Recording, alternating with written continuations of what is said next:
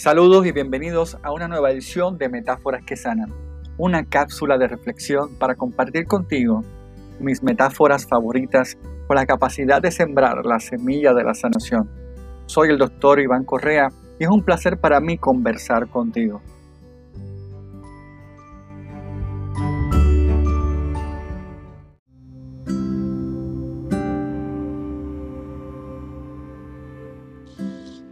En cierto experimento colocaron a tres palomas en diferentes jaulas.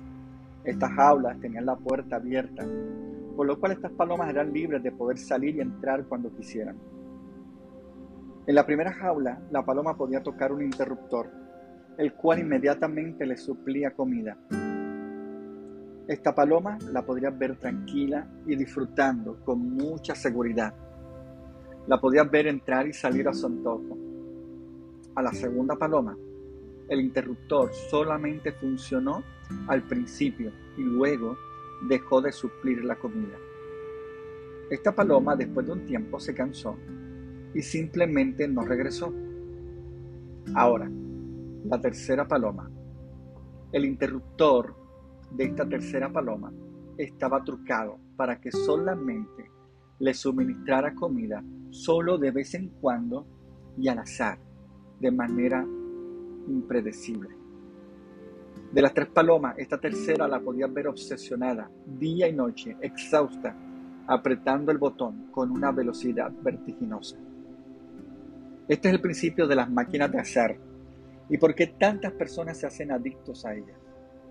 Pero también es el principio de cuando nos hacemos adictos al afecto, o más bien a las migajas de amor que otros nos pueden dar sintiéndonos atrapados en una relación que no es equitativa. Cuando esto ocurre, este desbalance de poder, en ocasiones nos podemos obsesionar por esas migajas de amor y caemos en la trampa de volver a querer sentir aquella sensación que tanto anhelamos. Salir de esta trampa requiere de valentía, de coraje, y del entendimiento de que eso que tanto anhelamos no se encuentra en esa fuente externa. Pero para esto debemos darnos la tarea de descubrir esos recursos internos que todos llevamos adentro y reconocernos como portadores de la luz.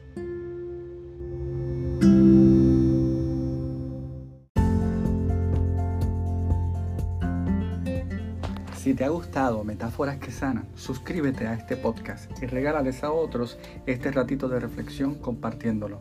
Te invito también a que visites mi página drivancorreapr.com para información sobre servicios de consejería profesional y que me busques en las redes sociales y me digas de qué temas te gustaría que habláramos.